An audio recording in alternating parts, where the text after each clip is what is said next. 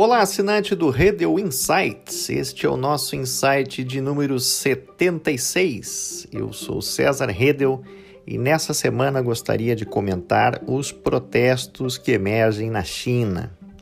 Muito bem, ao renovar o seu mandato, muito possivelmente por tempo indeterminado, até porque é assim que funcionam as ditaduras, o presidente chinês Xi Jinping começa enfrentando um desafio interno fora do comum: os protestos massivos contra a política restritiva do Covid-0.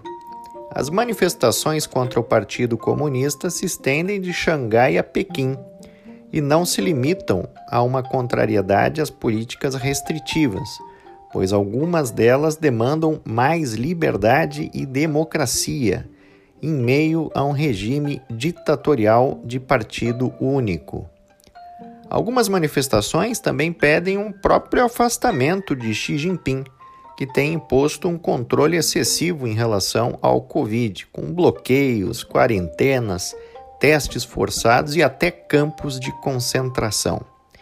O totalitarismo digital também tomou conta da China, com recursos de vigilância em massa, com drones e outros recursos diversos. Ao que se sabe, as manifestações foram originadas em virtude de um incêndio em Urumqi, capital de Xinjiang, em um grande prédio condominial. Ao que tudo indica, as medidas restritivas de bloqueio atrasaram a chegada dos bombeiros no local, o que levou à morte de cerca de 10 pessoas. O bloqueio já se estendia no local por cerca de 100 dias, impossibilitando os moradores da localidade em movimentar-se, ficando encarcerados obrigatoriamente. O acontecimento foi, portanto, o estopim para que os protestos se espalhassem por todo o país. Os registros já contam que os protestos ocorrem em cerca de 20 lugares distintos, da capital até o centro financeiro em Xangai, envolvendo todas as faixas etárias, de estudantes a pessoas mais velhas. Só em Xangai, no início deste ano, o lockdown se estendeu por mais de dois meses impossibilitando o acesso da população aos suprimentos básicos.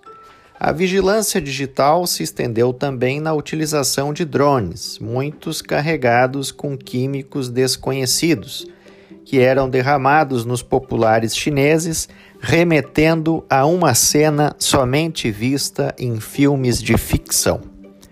Mas uma realidade, portanto, na ditadura comunista chinesa. Os populares estão avançando contra as forças de repressão, derrubando barreiras aos gritos de mais liberdade.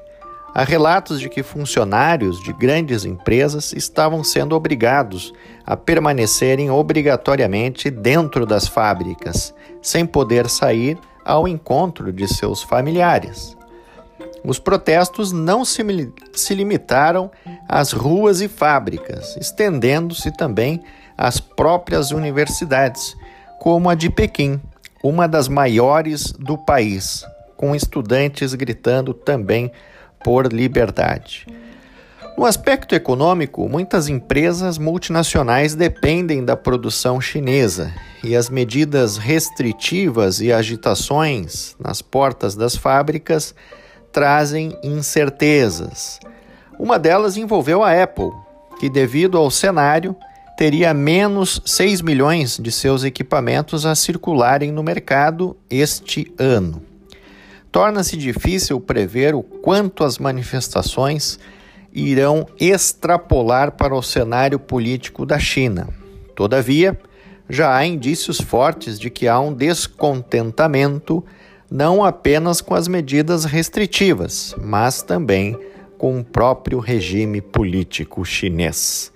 Enquanto isso, o governo até pensa na flexibilização das medidas, mas não há certeza de que os gritos por liberdade irão cessar. Há um desafio nas mãos de Xi Jinping e do regime comunista, esse que não concebe o que possa ser a liberdade. Muito bem, esse foi o nosso Redel Insights de número 76. Eu sou César Redel, agradeço a todos e até semana que vem.